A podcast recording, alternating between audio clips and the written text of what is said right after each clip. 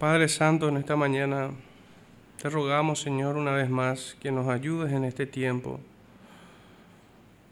a escuchar tu palabra, Señor, a recibirla, a perseverar en ella y finalmente a retenerla hasta el fin, Señor.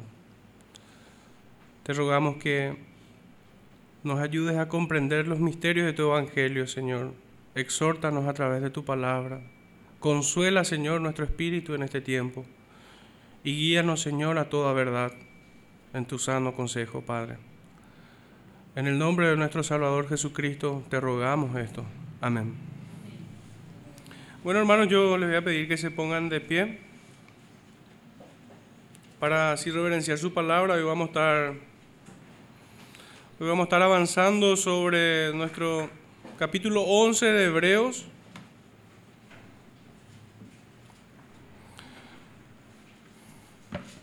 Versículos 32 al 35.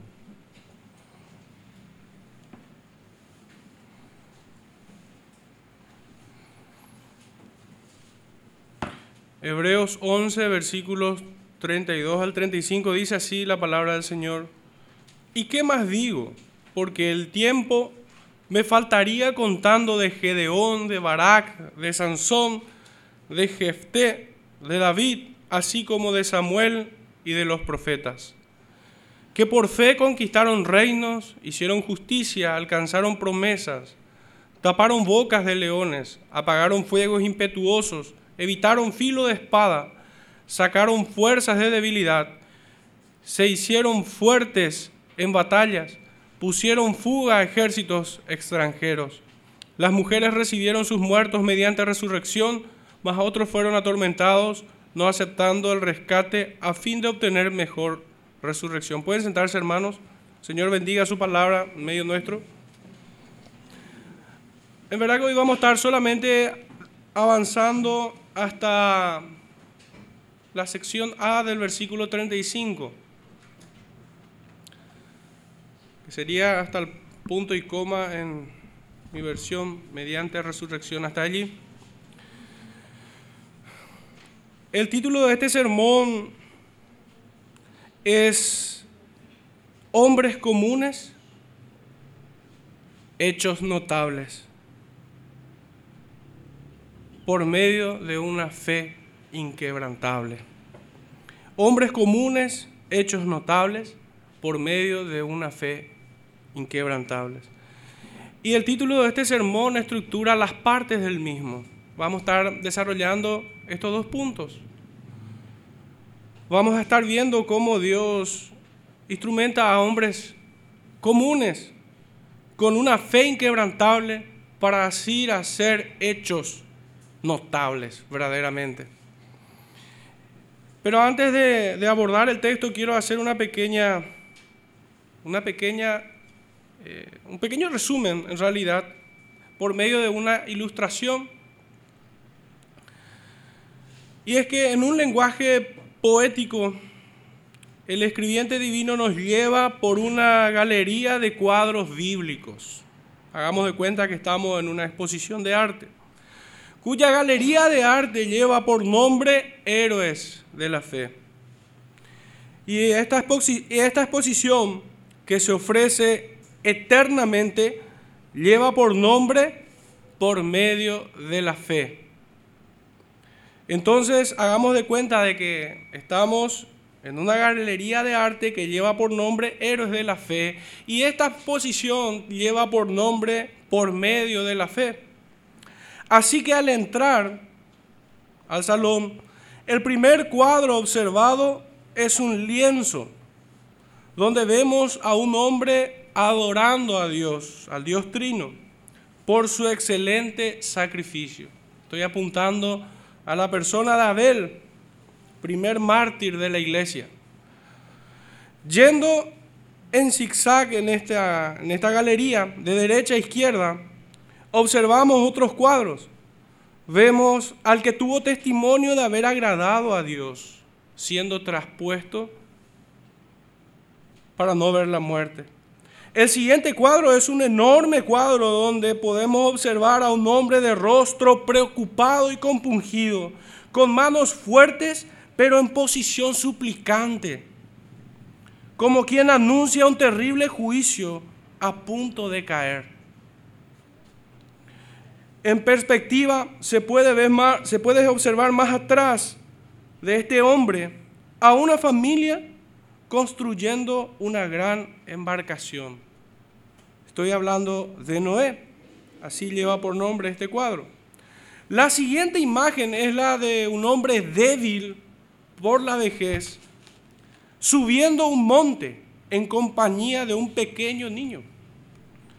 Este hombre se muestra tan afligido como decidido de llegar a aquella cima. Estoy apuntando a Abraham.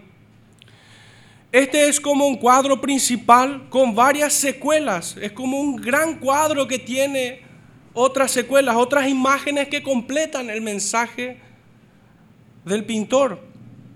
Son imágenes de otros hombres que fueron bendecidos en la misma fe de aquel anciano que subía la montaña. Estoy hablando de Isaac, Jacob y José. Enfrente del mismo cuadro, al otro lado de la pared, vemos otro cuadro principal en donde se observa a un hombre lleno de días, no subiendo el monte, sino descendiendo de otro con dos tablas en sus manos, escritas por el dedo de Dios. Este es Moisés. Este cuadro principal también tiene secuelas en cuadros más pequeños, donde nos cuenta la historia de este hombre, de cómo nació, cómo venció a un imperio, cómo cruzó un mar, habiendo libertado a su pueblo de 400 años de esclavitud. La siguiente imagen es la de un pueblo caminando alrededor de una ciudad fortificada y así llegamos a la última sección de la exposición en esta galería, en donde podemos observar una serie de imágenes de hombres comunes conquistando reinos, impartiendo justicia, alcanzando promesas, tapando bocas de leones, etcétera, etcétera. Toda exposición comunica un mensaje. En este caso es muy claro y contundente el mensaje del autor divino. Y es, no somos de los que retroceden para perdición, sino de los que tienen fe para preservación del alma es una pequeña síntesis de todo lo que hemos venido estudiando en el capítulo 11 por medio de, esta ilustración. Esta galería se lleva por nombre Héroes de la Fe. La exposición completa se llama por medio de la fe y no puede llevar otro nombre, pues más de 20 veces hemos leído en este capítulo 11 por medio de la fe, por medio de la fe. Y hemos pasado por una serie de imágenes que, que el escritor usa para mostrar la fe verdadera, la misma fe que ellos tienen y que deben hacer memoria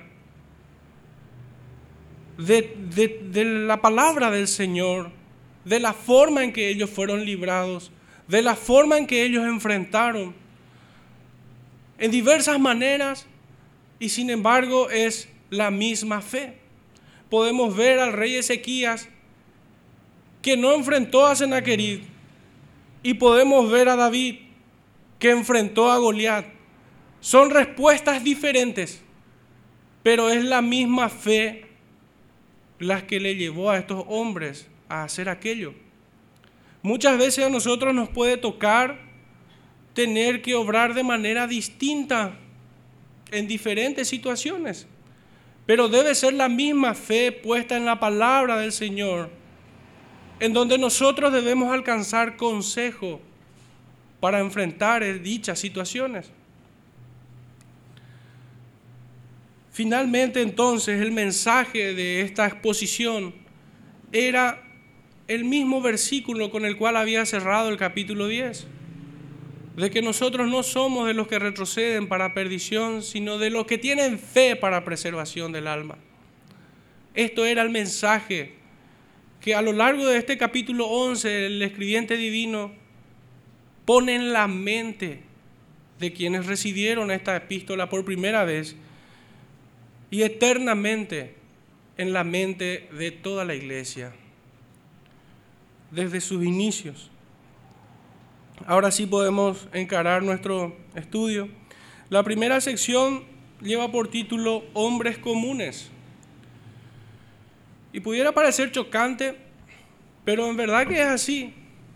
Ellos eran hombres de carne y hueso, sujetos a pasiones, pecadores como nosotros y como aquellos que leyeron por primera vez esta carta. A simple vista en esta lista de hombres se encuentran reyes, jueces y profetas. Y estos no pueden ser considerados comunes. Pero cuando digo común no estoy apuntando a su posición delante de los hombres, con la cual fueron investidos por Dios, o del rol que Dios le asignó en medio de su pueblo, sino que la mirada más bien es la de su posición, la de estos hombres delante del Dios Trino. ¿Quiénes son? ¿O quiénes eran? Estos hombres estaban sujetos a pasiones como Elías. Eran pecadores que en muchas, en muchas ocasiones se mostraron frágiles ante la tentación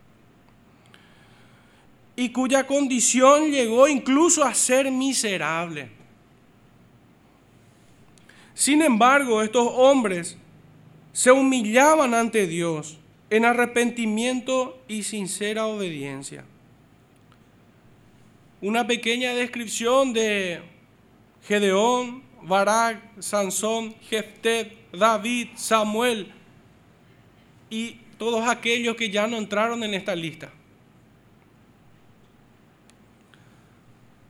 Si ordenamos esta lista que acabamos de leer, estos nombres cronológicamente estaría desordenado, pues cronológicamente debía haber sido citado Barak, Gedeón, Sansón, Samuel y David.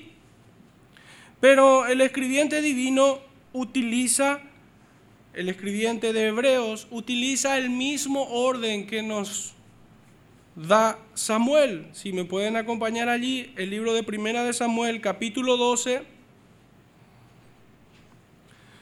versículo 11.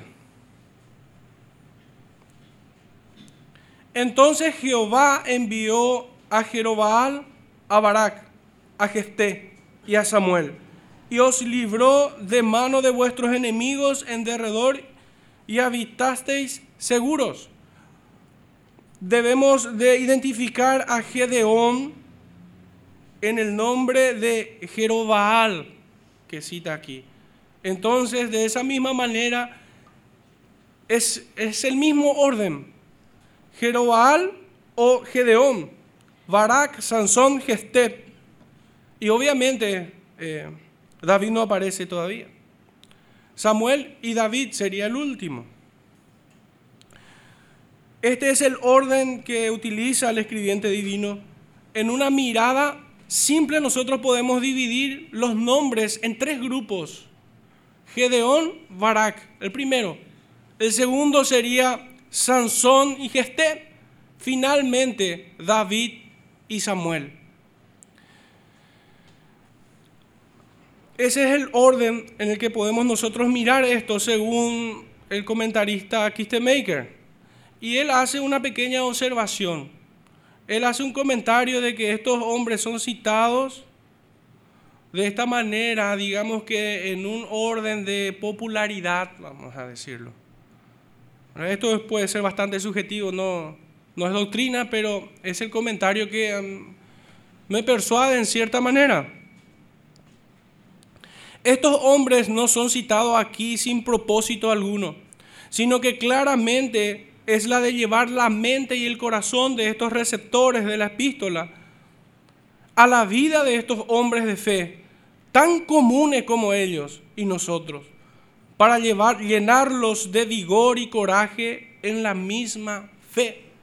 Y es que la fe, si bien es por medio de la palabra, de la misma manera, por el mismo medio y con el mismo elemento, podemos decir, se nutre y se fortalece.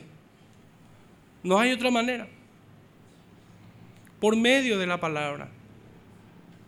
Es que la fe se robustece en el creyente. El primer personaje que vemos es Gedeón, pero pareciera ser que el, escritor cita de manera eh, como si fuera como completando nada más una lista. Pero no es así, definitivamente no es así. Nosotros sabemos que a lo largo de esta carta el escritor mostró, plasmó, guiado obviamente bajo la inspiración del Espíritu Santo, un conocimiento muy acabado de todo el Antiguo Testamento.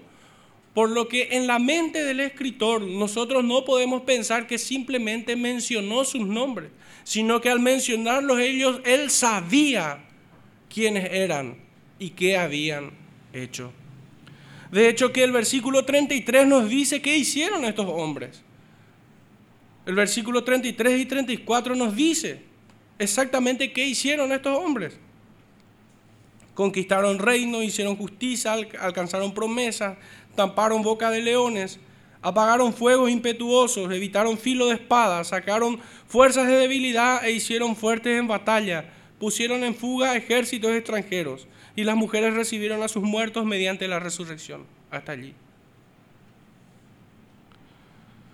Entonces debemos tratar este versículo con, con un adecuado interés no sencillamente saber sus nombres.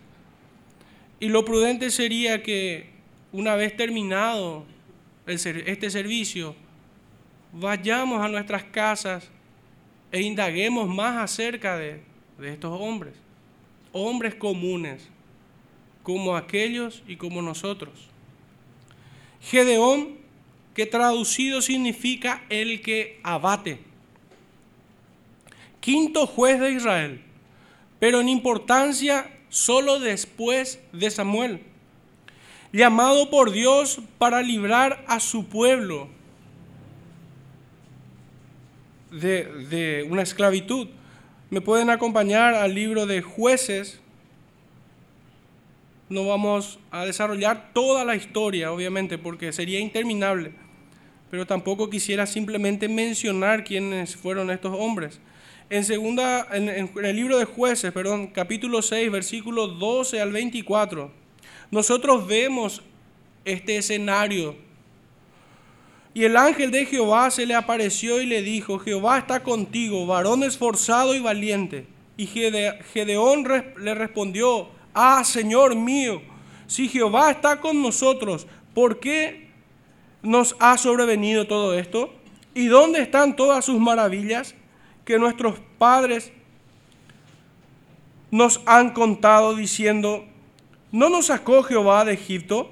Y ahora Jehová nos ha desamparado y nos ha entregado en manos de los madianitas. Este era el pueblo que lo estaba oprimiendo. Y mirándole, Jehová le dijo, ve con esta tu fuerza y salvarás a Israel de la mano de los madianitas. ¿No te envío yo? Entonces le respondió, ah, Señor mío, ¿Con qué salvaré yo a Israel? He aquí que mi familia es pobre en Manasés y yo el menor en la casa de mi padre. Jehová le dijo, ciertamente yo estaré contigo y derrotarás a los madianistas como a un solo hombre. Y él respondió, yo te ruego que si he hallado gracia delante de ti, me des señal de que tú has hablado conmigo. Te ruego que no vayas de aquí hasta que vuelva a ti y saque mi ofrenda y la ponga delante de ti? Y él respondió, yo estaré hasta que vuelvas. Y entrando Gedeón preparó un cabrito y panes sin levaduras de un efa de harina, y puso la carne en un canastillo, y el caldo en una olla, y sacándolo se lo presentó debajo de aquella encina. Entonces el ángel de Dios le dijo, toma la carne y los panes sin levadura y ponlos sobre esta peña, y vierte el caldo, y él lo hizo así. Y extendiendo el ángel de Jehová el báculo que tenía en su mano, tocó la punta de la carne y los panes sin levadura y subió fuego de la leña, el cual consumió la carne y los panes sin levadura y el ángel de Jehová desapareció de su vista. Viendo entonces Gedeón que era el ángel de Jehová, dijo, ah Señor Jehová, que he visto al ángel de Jehová cara a cara. Pero Jehová le dijo, paz a ti, no tengas temor, no morirás. Y Gedeón construyó allí un altar para adorarlo. Este mismo Gedeón fue quien derribara los altares de los Baales que pertenecían a su padre. E hizo un altar a Jehová, como podemos ver más adelante desde el versículo 25 al 27. El pueblo quiso matarlo por ello Imagínense sus hermanos, los de su nación.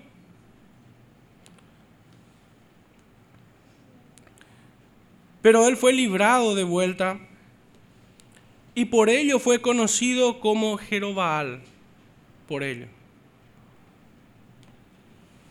Esto se puede ver hasta el versículo 32, pero en el versículo 35 al 40 ocurre un momento de debilidad en este hombre donde él duda. En el mismo capítulo 6, verso 35 al 40 dice, y envió mensajeros por todo Manasés y ellos también se juntaron con él. Asimismo envió mensajeros a Aser, a Zabulón y a Nestalí, los cuales salieron a encontrarles. Y Gedeón dijo a Dios, si has de salvar a Israel por mi mano, como has dicho, He aquí que yo pondré un vellón de lana en la era. Y si el rocío estuviere en vellón solamente, quedando seca toda la otra tierra, entonces entenderé que salvarás a Israel por mi mano, como lo has dicho. Y aconteció así, pues se levantó de mañana, exprimió el vellón y sacó de él el rocío, un tazón lleno de agua. Mas Gedeón dijo a Dios, no se encienda tu ira contra mí si aún hablar esta vez, solamente probaré ahora otra vez con el vellón. Te ruego que solamente el vellón quede seco y el rocío sobre la tierra. Y aquella noche lo hizo Dios así. Solo el vellón quedó seco y en toda la tierra hubo rocío. Hubo un momento de debilidad en este hombre. Pero, pero créanme hermano que dudar de la palabra del Señor es pecado. Dudar de su consejo es pecado. Es como si nosotros le pusiéramos al mismo Dios en el lugar de los acusados. Gedeón había recibido la palabra del Señor de que salvaría a su pueblo. ¿Por qué tendría que dudar si no es por el remanente de pecado que aún quedaba en él y que estaba luchando internamente en su corazón? Hermanos, esto hace de este hombre no un personaje distante a nosotros, sino muy cercanos. Muy cercanos. ¿Cuántas veces nosotros, en conocimiento de la palabra del Señor, dudamos? Y hay como una idea o un pensamiento que nos hace claudicar en medio de ellas. Es por esto que Gedeón consciente de su pecado, le ruega al Señor que no se encienda su ira sobre él.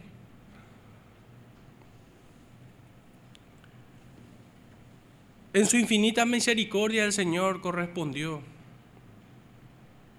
y no le consumió en su ira, sino que lo fortaleció.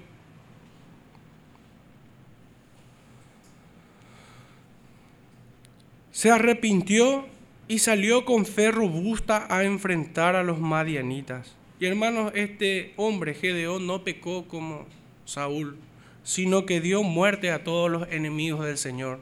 No dejó ni uno parado, ni siquiera a los reyes. Lo redujo, redujo su ejército. Este hombre, tanta era su fe después de haber estado en la presencia del Señor, que redujo un ejército de aproximadamente 32 mil hombres a solo 300 hombres para enfrentar a toda una multitud. Y esto lo hizo a fin que la victoria no fuera atribuida al hombre, sino a Dios, para que no haya confusión. Tanta era su fe en el Señor, que se despojó de, de 2.900 hombres para solo enfrentarlos con 300. Los israelitas quisieron hacerle rey por toda esta hazaña, pero él rechazó. Y la causa, hermanos, por la cual él rechazó, debiéramos mirarla. Capítulo 8 del mismo libro, versículos 22 y 23. Y los israelitas dijeron a Gedeón, sé nuestro Señor, tú y tu hijo y tu nieto, pues que nos has librado de mano de Madián. Mas Gedeón respondió, no seré Señor sobre vosotros, ni mi hijo os señoreará. Jehová señoreará sobre vosotros.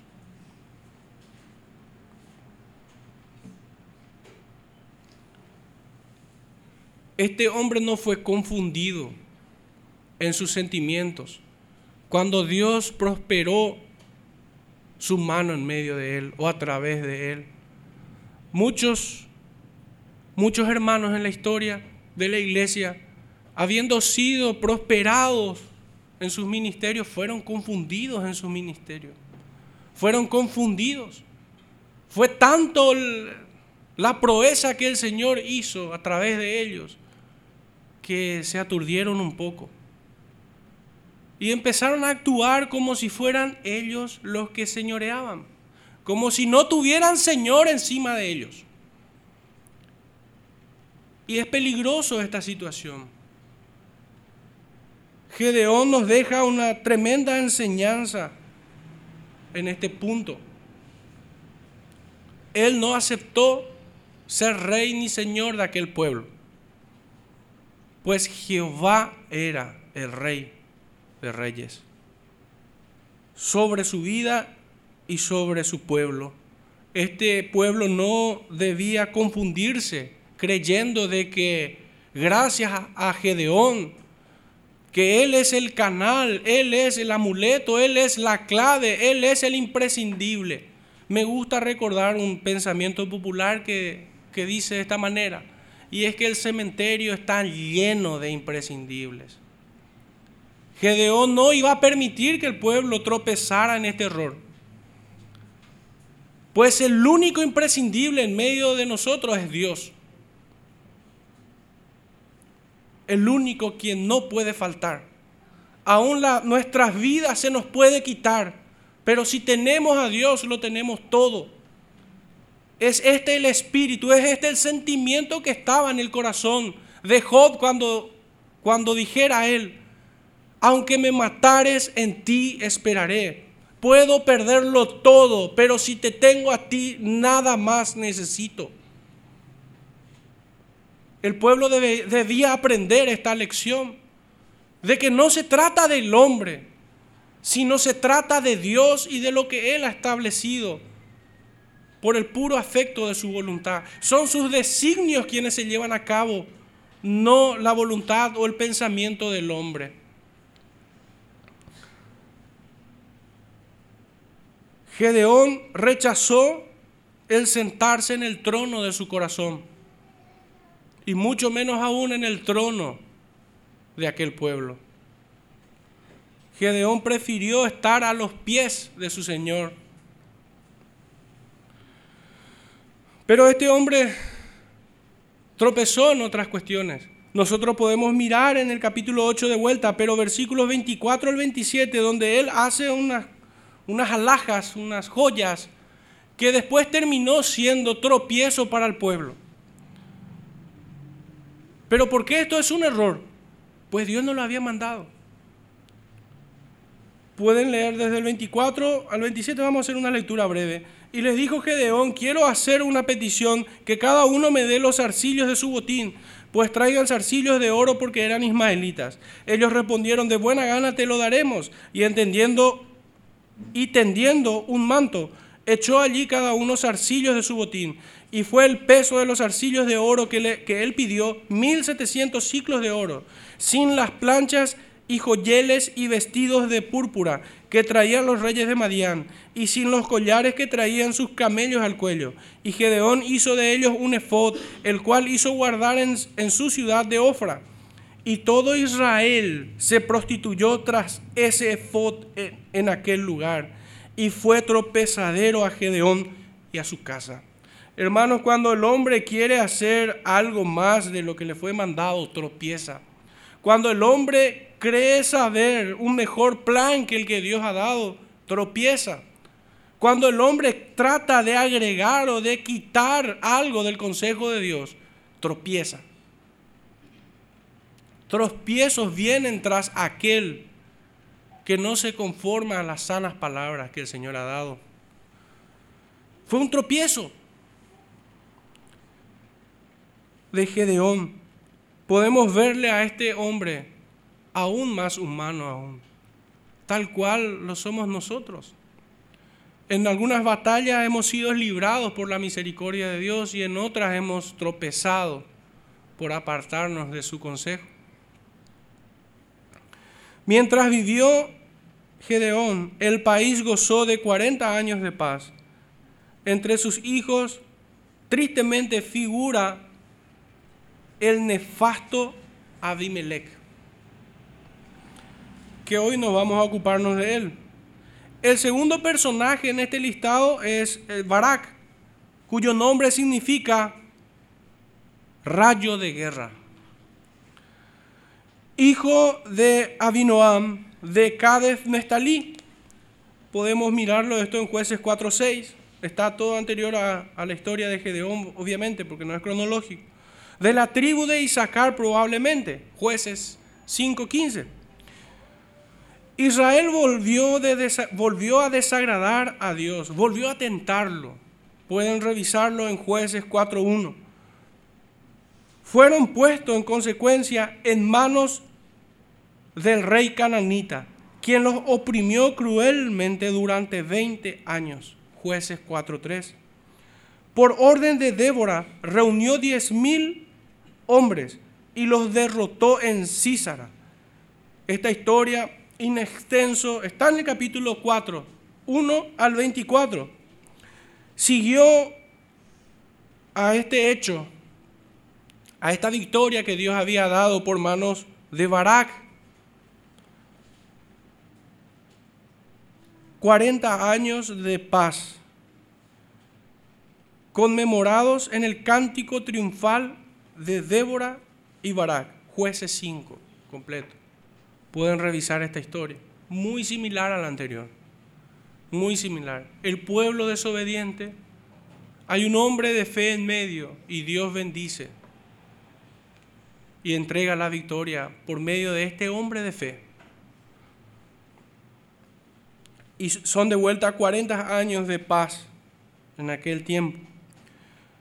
El segundo grupo, la segunda sección comienza con Sansón cuya traducción más aproximada es la de ser fuerte. Último y más famosos de los jueces de Israel, cuyas debilidades son harto conocidas, tanto que incluso pudiéramos identificarlas como un antimodelo. Sin embargo, luego de su infidelidad, viene suplicante a Dios la historia de este hombre, Sansón, de este juez de Israel, el último de Israel, va desde el capítulo 13 hasta el capítulo 16. A pesar de su vida disoluta y desordenada, Dios cumplió sus designios a favor de Israel.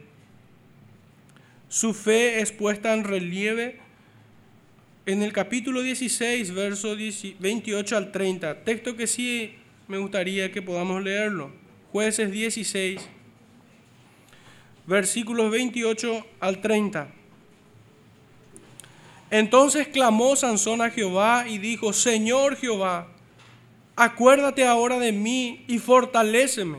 Te ruego solamente esta vez, oh Dios, para que de una vez tome venganza de los filisteos por mis dos ojos.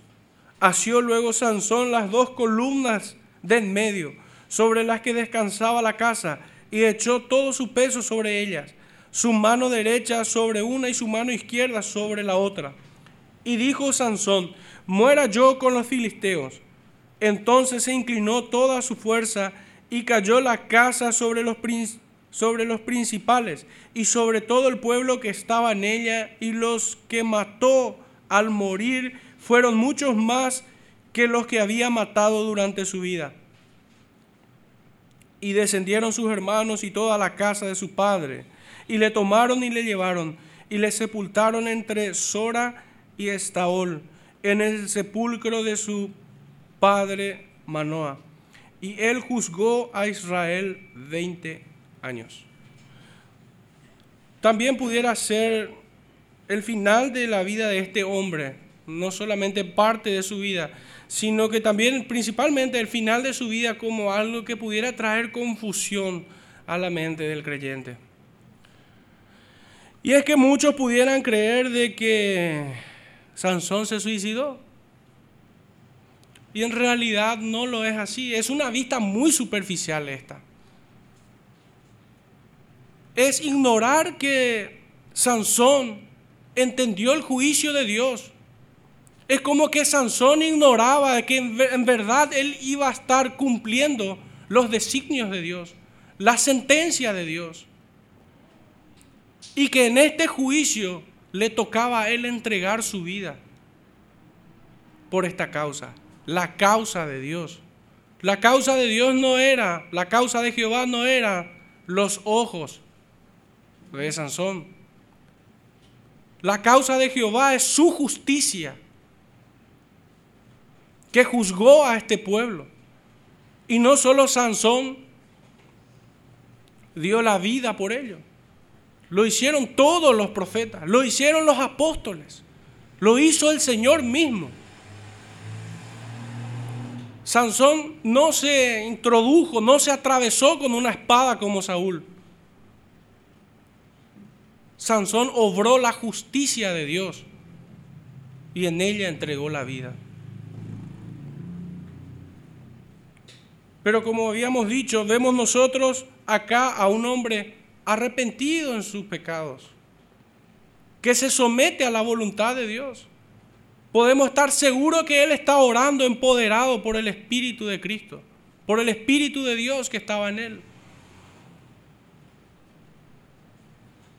Y que así como David había asentido, había aceptado el castigo de Dios, David había tenido una terrible pérdida y reclamó al Señor, la aceptó y, glorificó al Señor.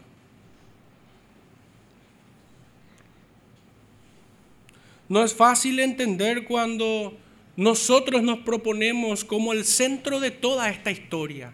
Cuando nosotros los hombres nos ponemos como el centro del plan de Dios, es difícil comprender esto. Es difícil aceptar que Dios nos castigue. Pero cuando nosotros tenemos la perspectiva correcta de poner a Dios como el centro de todos sus planes, cuyo propósito es ser glorificado y mostrar su justicia y mostrar su misericordia, así como eternamente es el cielo, la eternidad en el cielo, también lo es el infierno. Y Dios es glorificado en ambos lugares. Dios es glorificado cuando un alma es rescatada de la condenación, pero también Dios es glorificado en su justicia cuando un pecador va al infierno. ¿Y qué si Dios queriendo mostrar su misericordia para con uno y su justicia para con otros? El hombre debe entender que no se trata de él, se trata de Dios. Y si lo puede ver de esta manera, podrá recibir este mensaje. Podrá mirar que en toda esta historia se trata de Dios y no de Sansón. Se trata de Él y no de nosotros.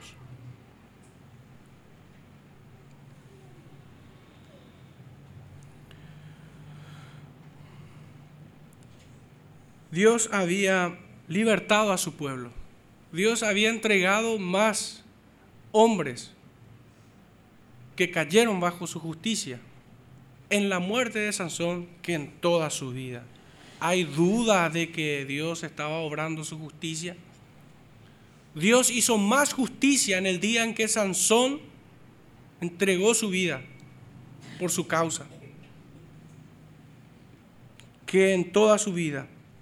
Arrepentido, este hombre ora, cree y actúa.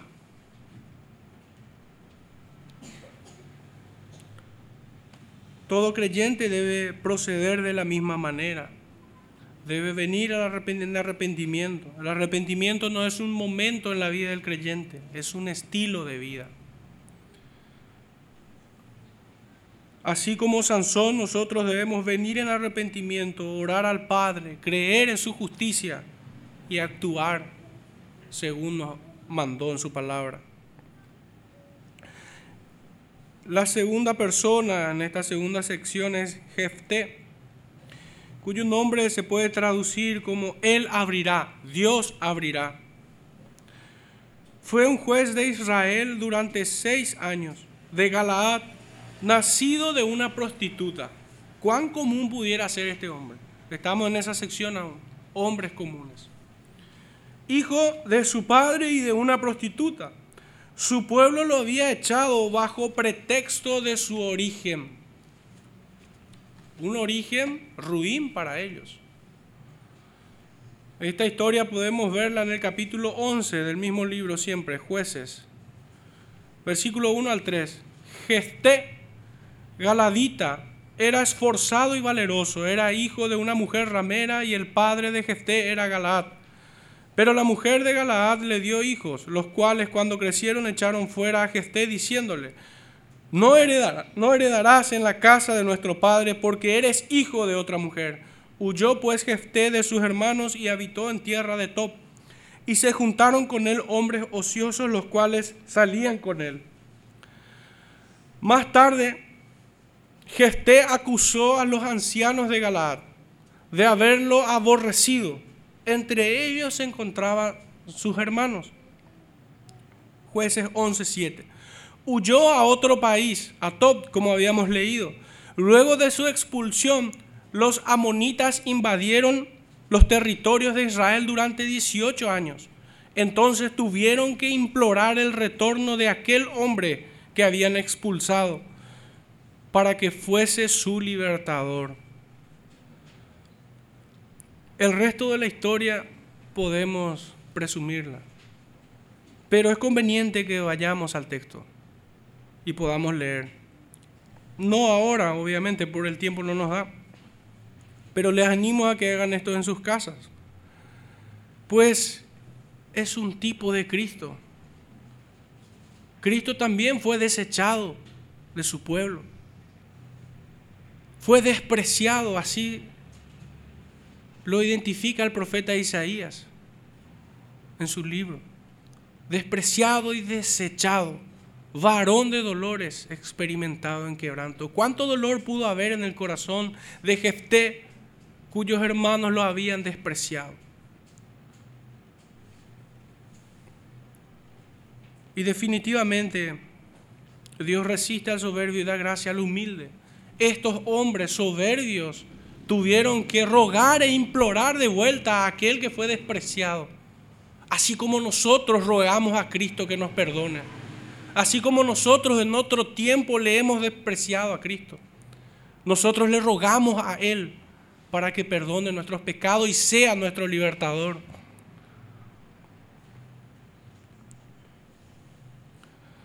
Dios libró a Israel por su mano pero este hombre imprudentemente hizo un voto de ofrecer en holocausto a cualquiera que saliera a recibirle de su casa cuando él volvía, si el Señor le daba la victoria derrotando a los amonitas. Tropezó en esto, hermanos. Es un hombre de carne y hueso. Tropezó en esto. ¿Acaso Dios le pidió que entregase a alguien? ¿Acaso Dios le exigió que entregara a alguien. Dios no le pidió ningún voto al hombre. ¿Qué necesita Dios del hombre? Pero si el hombre hace un voto, más vale que lo cumpla. más vale que lo cumpla. La historia se encuentra en jueces 11, siempre en el mismo capítulo, verso 30 al 39. Y es interesante que leamos porque este tipo de imprudencias pueden estar a la puerta todos los días. Porque muchas veces el creyente mira la escritura o, vive su vida como si fuera un horóscopo. Si yo hago esto y el Señor me bendice de su voluntad, uf, qué riesgoso. Dios no maneja así a su pueblo. La palabra del Señor es clara. Nosotros tenemos que seguir su consejo y de ninguna manera ser presos del azar.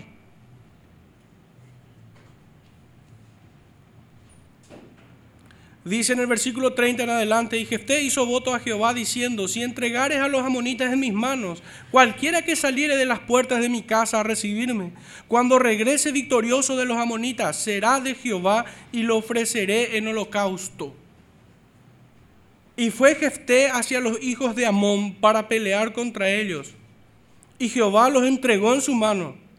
Y desde Aroer hasta llegar al Minit, veinte ciudades, y hasta la vega de las viñas, los derrotó con muy grande estrago. Así fueron sometidos los amonitas por los hijos de Israel. Entonces volvió Gesté de Mispa, a Mispa, a su casa, y he aquí su hija que salía a recibirles con panderos y danza.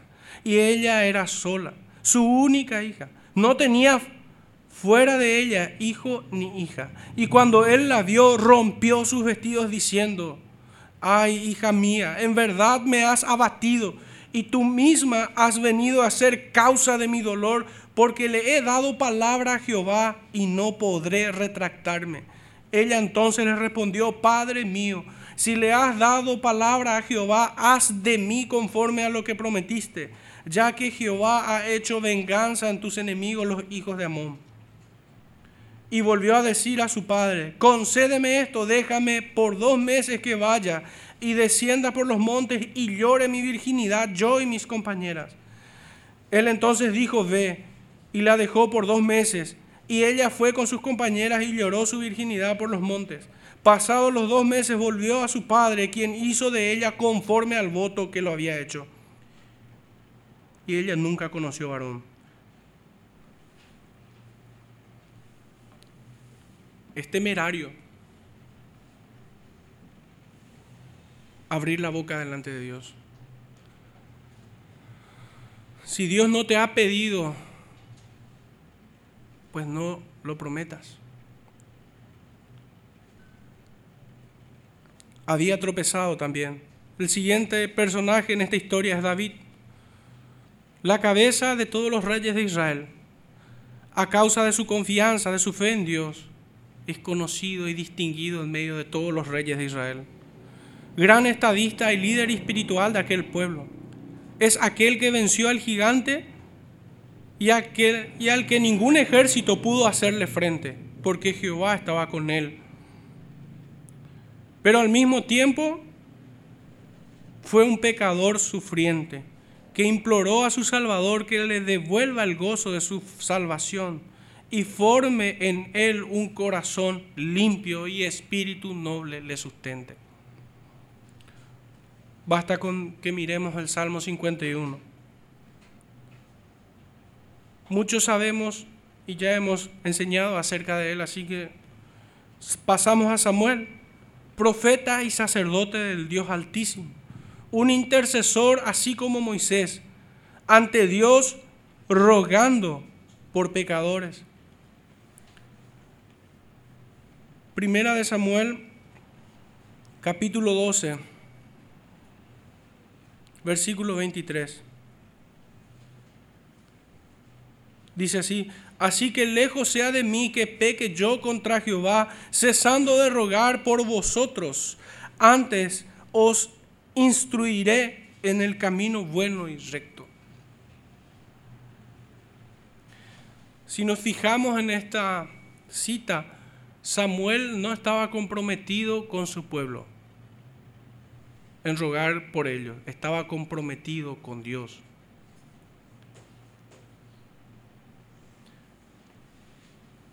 Esa es la forma en que Él se expresa. Lejos sea de mí que peque yo contra Jehová, cesando de rogar por vosotros.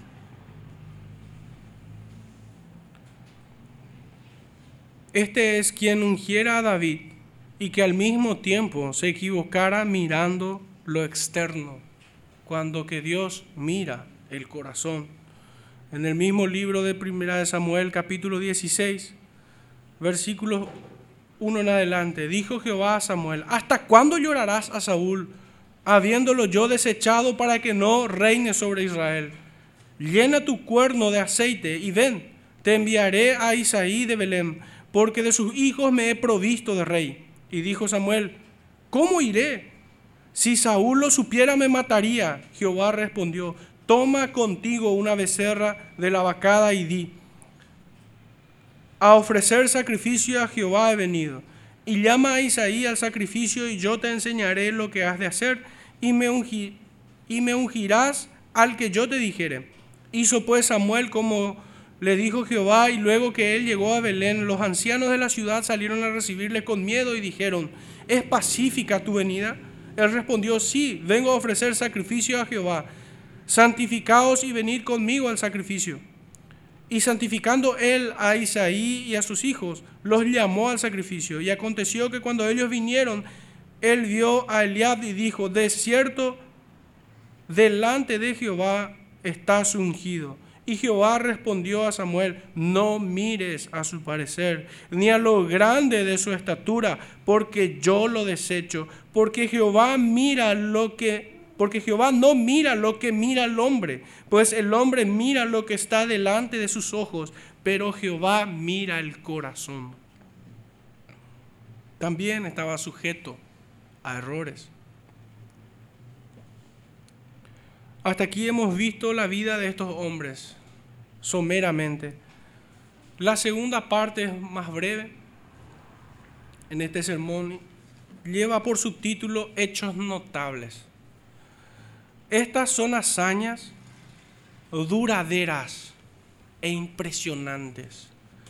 En el versículo 33 nosotros vemos estas hazañas que fueron más duraderas, pues conquistaron reinos, hicieron justicia, alcanzaron promesas. Y desde allí podemos ver hechos impresionantes.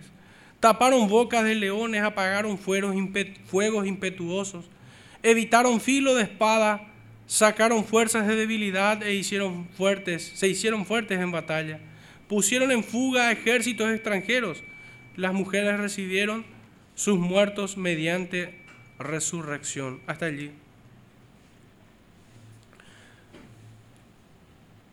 Conquistaron reinos, hicieron justicia y alcanzaron promesas. Estos hechos vemos en las vidas de los hombres que hemos ya citado extensamente. David, Sansón y Abraham, por citar algunos, que conquistaron reinos, hicieron justicia y alcanzaron promesas, solo por citar algunos. Y otros hechos magníficamente aterrador o aterradores, que fueron alcanzados estas proezas por hombres comunes de una fe que actúa bajo los designios de Dios entre ellos tenemos al mismo David, que enfrentaba a leones cuando cuidaba de su rebaño. Vemos a Daniel que fue librado de las fauces de leones.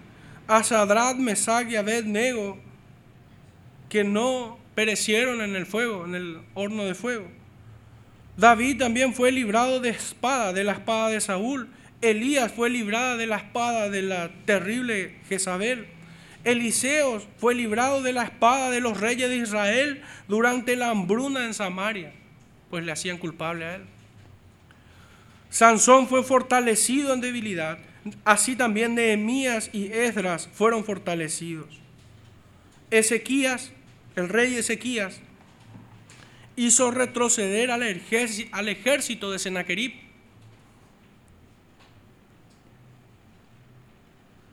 y las mujeres recibieron a sus muertos mediante resurrección. Tal vez sea el texto más complicado. O la parte más complicada de demostrar. Los otros están expuestos en versículos arriba nada más. Pero si recordáramos a Elías y Eliseo, que resucitaron a jóvenes que estaban muertos y le fueron devueltas a sus madres. Y aún en el Nuevo Testamento, la viuda de Naín recibió de vuelta a su hijo cuando nuestro Salvador le resucitó de entre los muertos. Por citar algunos. Hermanos, el Señor sigue pintando esta galería. En la misma galería, Héroes de la Fe. Lleva, lleva aún el mismo nombre, esta exposición, por medio de la fe. Y hoy nosotros debemos ser robustecidos en estas historias. Si bien es imposible que, que tengamos sentimientos encontrados, en alguna manera, al estudiar este texto, traté de identificar un sentimiento. Y, y, era de nostalgia, pero ¿cómo puede ser nostalgia si yo nunca pasé por la vida de estos hombres? Y traté de entender lo que pasaba en mi interior. Y es que, hermanos, debemos extrañar que la iglesia vuelva a ser recordada como estos hombres. Extrañar aquellos tiempos donde los cristianos transitaban por las sendas antiguas, siendo sostenidos nada más que por la fe en su Dios, en su Salvador. Hoy el cristianismo necesita de muchas muletas para sostenerse. Fue así que terminé descifrando el sentimiento que invadía mi mente.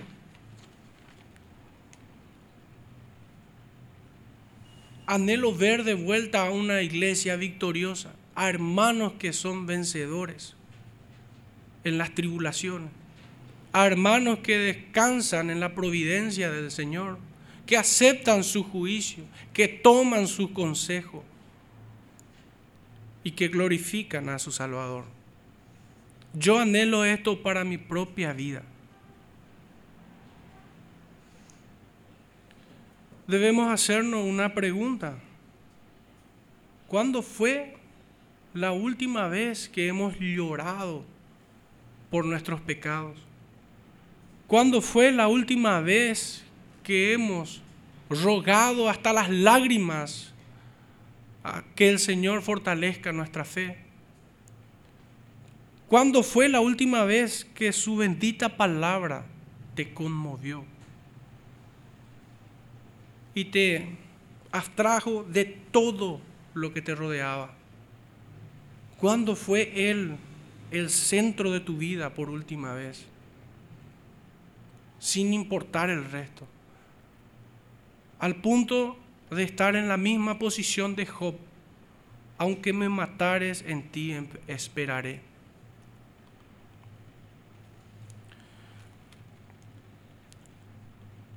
Es por esto que tenemos sentimientos encontrados. Por un lado, nosotros podemos ver esta galería como un espejo en el cual compararnos. Pero al mismo tiempo también es una palabra de aliento a tu corazón. Pues es el mismo Dios que sostuvo a estos hombres el que hoy te sostiene. Nosotros no somos de los que retroceden para perdición sino de los que tienen fe para preservación del alma. Señor les bendiga, hermanos. Oremos. Padre Santo, una vez más te damos gracias, Señor, por tu misericordia. Gracias, Padre, por esta fe que has puesto en nosotros. Y te rogamos, Señor, que cada día venza nuestra incredulidad. Someta, Señor, nuestro entendimiento y nuestros sentimientos. Guíanos, Señor, por las sendas antiguas y haznos peregrinar, Señor, por el camino de la verdad y la vida. Señor, bendice a tu pueblo con esta misma fe que hubo en aquellos. En el nombre de nuestro Salvador Jesucristo te rogamos. Amén.